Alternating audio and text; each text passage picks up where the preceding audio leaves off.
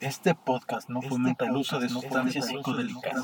No soy un experto, solo soy un mortal que ha investigado, investigado, investigado y que habla mucho. Y que habla mucho. Comenzamos.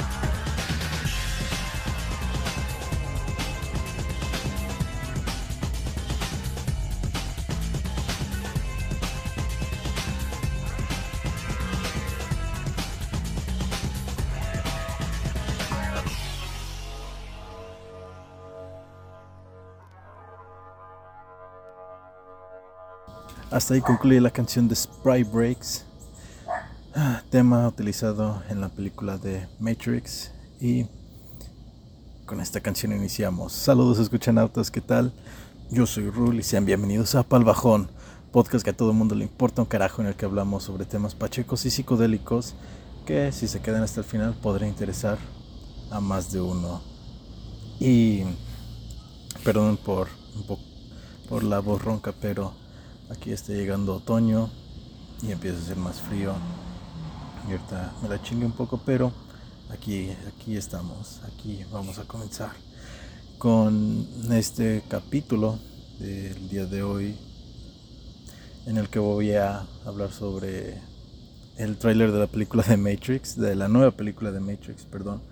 Por eso utilicé esta canción de inicio porque ver de nuevo este, este tráiler me, trajo muchas ilusiones, me trajo otra vez esa um, ilusión de niño, esa nostalgia del pasado de algo que de verdad me marcó muchísimo ya que uh, Matrix para mí fue una película muy, muy marcadora ya que uh,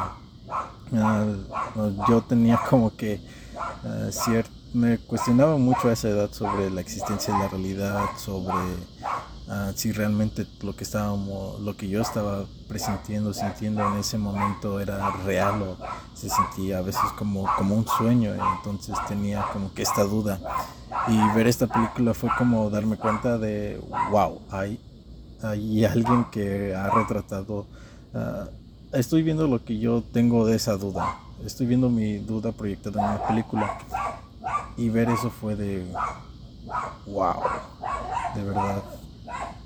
Hay, hay algo que, hay alguien más allá afuera que, que me entiende y que tiene también este tipo de pensamiento, que no solamente yo, que no estoy loco realmente, fue, fue creo que esa la cuestión, el darme cuenta, el sentirme que al menos yo por mi manera de pensar o por las ideas que yo tenía, a pesar de que diferenciaba mucho de lo que tiene el status quo, pues de que de esa manera no, no soy tan... Ah, sigo siendo funcional para la sociedad, ¿saben? Como que no, no hay un defecto, por así decirlo, no... También hay que tener, a un niño de 8 años que tiene estos pensamientos y nada, al ver esto otra vez me, me hizo recordar esa, ese momento cuando por primera vez la vi y estas escenas y la idea principal de que si realmente estamos viviendo lo que pasamos por día a día o solamente es un sueño lo que estamos teniendo. Esa película tuvo mucho impacto sobre mí, de hecho tuve algo de paranoia y algo de miedo así de, wow, y si realmente esto es una simulación que me marcó mucho, pero, pero a la larga le tengo un grandísimo cariño y es por eso que voy a traer eh, compartir este análisis o esta, esto que pude checar del tráiler. Y pues nada, lo primero y lo curioso es que Neo va a terapia, asiste a terapia. Hay una escena donde está con, eh, la primera escena es con él comentando que tiene un tipo de sueños y eh, su terapeuta es Patrick, que es un se me olvidó el apellido, pero es un actor que salió en la serie de How I Met Your Mother. Y ver este actor ahí fue como que, ay, güey, va a venir. Entonces me levantó también eso la expectativa. Y otra cosa curiosa es de que um, va al psicólogo y tanto yo tengo como que ese, eh, ese estudio de la carrera fue como que, ah, ok, muy impactante, ¿no? Que de repente Neo tiene que ir a terapia porque tiene estos sueños de creer que vivió una vida distinta que posiblemente pudo haber sido lo que, bueno, va a ser lo que nosotros vimos en la película de Matrix 1, 2 y 3. Eh, y asiste al terapeuta, pero... Y tiene esta confusión, esta duda, como es la que les venía planteando. Eh, ¿Quién no ha tenido estas ideas de, de, creer si esto es real o no? Ah, había personas conmigo eh, con las que hablaba eh, y nos consumíamos mm, estos psicodélicos que decían, güey, es que todo lo que he hecho realmente no existió, realmente nada de esto existe, se, había una fractura ahí, por así llamarlo, que recuerden lo había yo nombrado como la muerte del ego, esta parte que se desprende y que nos damos cuenta de que somos más que solamente carne, la persona que nosotros vemos al espejo, realmente no somos eso y, creer, hacer consciente esa frase puede ser, eh, puede ser muy, muy fuerte, muy, muy duro, ya que no todos estamos preparados para, para realmente que nos digan que eh, la realidad no, no existe. Es como, es como la primera vez que te contaron que Santa Claus no existía o sea, tú tienes esta creencia de, que algo es real y, forma parte de tu vida, por así decirlo, y después llegan al día siguiente y te dicen, no, es que no, no existe, nunca existió. Formaba esa, eh, esa imagen mental de Santa Claus en la cabeza de nosotros cuando éramos niños, o de los Reyes Magos o como le llamen. Y llegaba al punto de que nosotros realmente no lo creíamos y creíamos, le dábamos vida a este personaje ficticio que solamente existía en la imaginación. Y al resumen lo que voy es que ese personaje ficticio lo formamos parte de nuestra realidad. Entonces, cuando te llegan a decir algo de ese tipo, de que tu realidad no existe, pues, es muy, muy... Ah, llega a marcar. Otro más que llega a estar es ah, una escena más, es el simbolismo del gato. No sé si el gato negro que va pasando después, eh, si recuerdan, en la primera película apareció como un déjà vu, que era, el déjà vu era un error de la Matrix, un error de la simulación, y esto advertía al Neo y, a su grupo a que ya venían los agentes. Este era una forma de avisarles que algo había fallado, que habían cambiado algo en el código y ingresarlos haría que algo cambiase. Entonces aparece, y también aparece en la tercera película, perdón, ya al final cuando Neo logra salvar a la humanidad que ya vence a las máquinas, ah, vemos cómo se reconstruye la Matrix y ah, aparece la niña que estaba salvando, no recuerdo qué, pero era la hija de, un código, era un código, no, no recuerdo cómo estuvo el rollo, pero eh, la niña, eh, esta la salvan, la que estaba con el oráculo y entonces tiene este gato que se le acerca y ella lo toma y ven el amanecer de otro día más pasando adelante.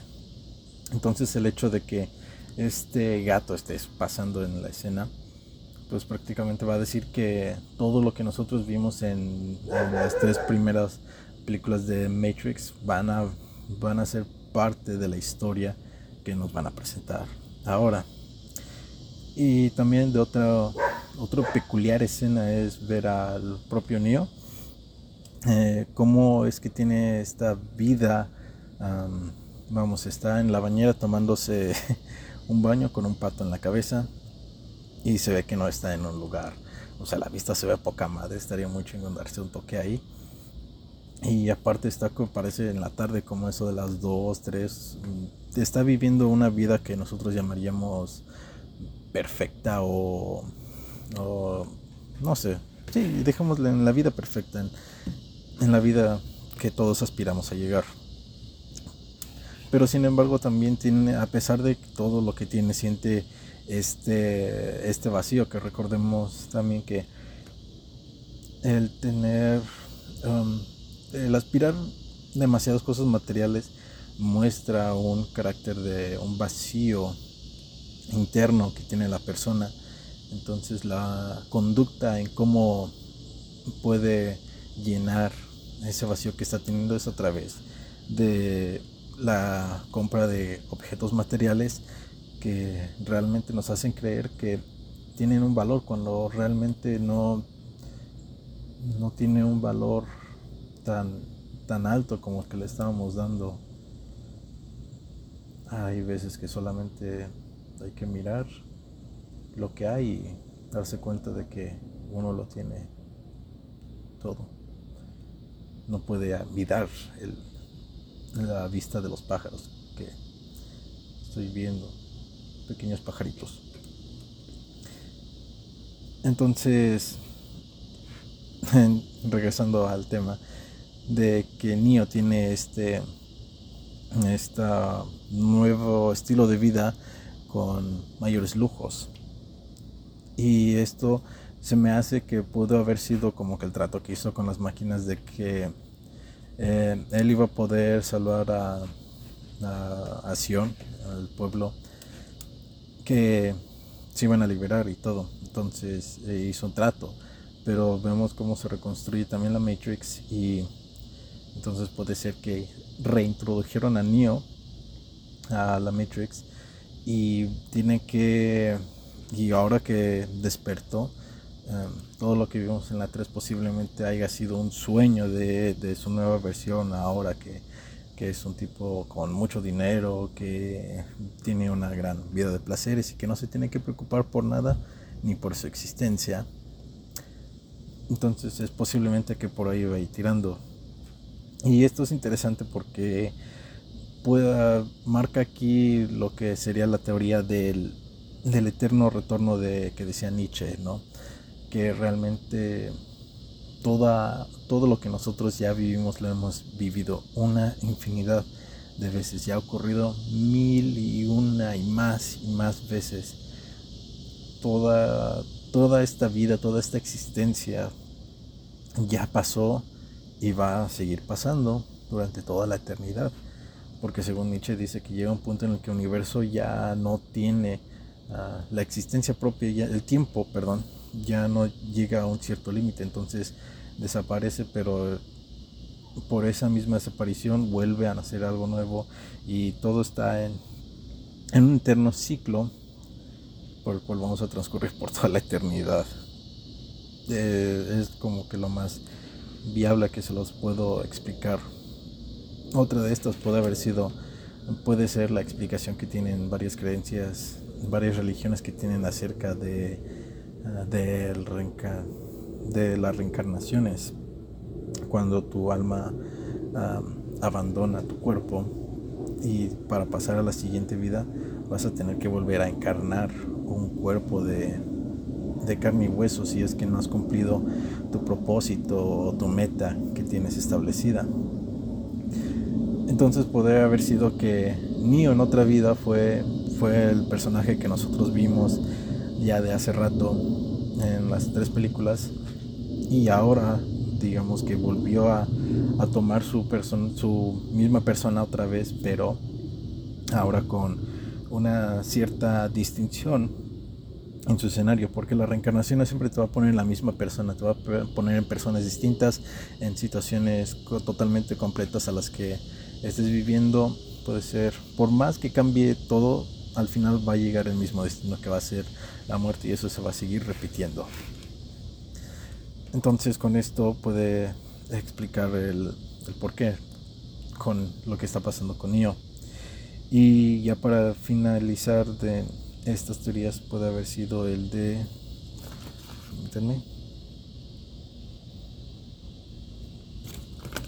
El, la teoría que tiene que tenía la que te establecía la película de Matrix que era que realmente estaba soñando que todo en esta vida es con un solo fin que es el de despertar que realmente esto que nosotros estamos viviendo este video yo que estoy grabando tú que lo estás viendo escuchando no como sea en algún momento vamos a morir y cuando ese momento llega pum vamos a despertar y todo esto que nosotros hemos vivido va a parecer como si solamente lo hubiésemos soñado. Podría parecer lo mismo, pero quizás no. Cada uno tiene sus propias como clasificaciones, como tienen sus tienen especificaciones cada una de estas teorías en las cuales marca cuál es la diferencia de una y de la otra, que ahorita esa información no, no se las vengo manejando. Luego de esta escena ya viene una en donde se vuelve a encontrar con Trinity y creo que puede ser que sea por esta teoría de que así como nosotros en la vida estamos destinados a llegar a ser algún tipo de objetivo, algún tipo de misión, eh, también vamos a encontrarnos personas que van a ser necesarias en ese viaje. Hay veces que tienes que tener a las nuevas personas que tuviste en una vida anterior para que te den un aprendizaje o un consejo o simplemente te den lecciones o te den experiencias que tuviste que haber vivido para que pudieses llegar a tu objetivo, ya que por bien o mal que te haga, fue por algo. Así que con Trinity de regreso puede ser esta opción de un dos almas teniéndose que encontrar para que tengan que hacer y aprender las cosas que tengan que aprender para que de esta manera puedan llegar a su objetivo que tienen eh, escrito, por así decirlo, como tienen su destino, por así mencionarlo. Y de la misma forma pues sucede con Morfeo, solamente que en esta versión de Trinity es la misma personaje es Trinity, pero sin embargo aquí cambiaron a Morfeo, ya no es el mismo actor. Y pues esto es simplemente que de la misma teoría no siempre te vas a encontrar a la persona que estabas destinada a encontrar de la misma manera. Puede a veces reencarnar en, en otro ser vivo que esté, pero que de alguna manera va a coincidir contigo en la vida. Entonces, el hecho de que esta persona cambie físicamente no significa que va a cambiar algo. Tiene el mismo mensaje, solamente que la forma sigue siendo distinta. No importa tanto la forma, sino importa el contenido de qué es lo que tiene la forma y qué es lo que tiene que ofrecer para uno y nosotros que tenemos para ofrecer a esa persona. Y bueno, ya para finalizar está la última escena que es la escena de donde están Neo y Trinity saltando, porque ya los demás eran disparos y secuencias de acción. Y uno de los puntos que ya para finalizar es este el salto de fe cuando eh, me recordó mucho a la primera película cuando Morfeo entrena a Neo para que pueda abrir su mente y sobrepasar los límites que tiene estable que le establecieron la Matrix en su cabeza. Entonces para esto lo hacen saltar de una torre y él en sus primeros intentos fracasa una y otra vez ya hasta que de verdad se lo cree, se lo empieza a él mismo se empieza a mentalizar nada esto es real, yo puedo saltar esto. Es cuando realmente lo logra y ver esto pues es recordar esas escenas viejas, como ya les había mencionado y a veces es como un gran, es una gran lección que te da que hay veces, hay circunstancias en las que realmente no tienes por qué esforzarte en tomar una decisión, solamente es, es creer en eso y si crees en eso todo va a estar bien porque es tu salto de fe. También me recordó mucho a la película de, uh, de Spider-Man, el multiverso, y en la escena final que de que cuando sé que sabe Spider-Man, no lo sabes, simplemente es un salto de fe. Y a veces hay que hacer esos, esos saltos en la vida de vez en cuando para poder llegar a ser la persona que nosotros nunca creíamos que podíamos ser y dar ese salto de fe. Y de esta manera concluimos el podcast, el capítulo de hoy. Muchas gracias. Sé que me tardé mucho con el análisis. Quería eh, grabar justo de cuando cuando recién habíamos llegado, pero me surgieron otras ideas y la, ya las había comentado en el podcast anterior. Y pues hasta ahorita fue como que pude estructurar el capítulo de, de que tenía planeado. Y pues nada, aquí está. Así que Matrix es una película súper recomendable por si quieren ver. Y bajo efectos también está muy muy chido. Yo se los recomiendo muchísimo. Si no tienen nada que ver, si tienen algo eh, si tienen tiempo para tener crisis existenciales a las 3 de la mañana, háganlo compartiendo una película y al final con su bolita de amigos dan su, su análisis, cada quien da su opinión y créeme, esas pláticas están muy muy chingonas ya que se viajan tremendamente y con compañía mucho mejor. Así que pues nada, aquí los dejo. Espero les haya gustado. Muchas gracias al apoyo del podcast, de la página. Espero que lo puedan seguir compartiendo con sus amigos para que cada vez seamos más los que tocamos estos temas y ya no sea visto como un tabú. Así que nos vemos en la próxima semana. Cuídense mucho, no asuman nada y cuestionenlo todo. Muy buenas noches y nos vemos en el siguiente capítulo. Chao.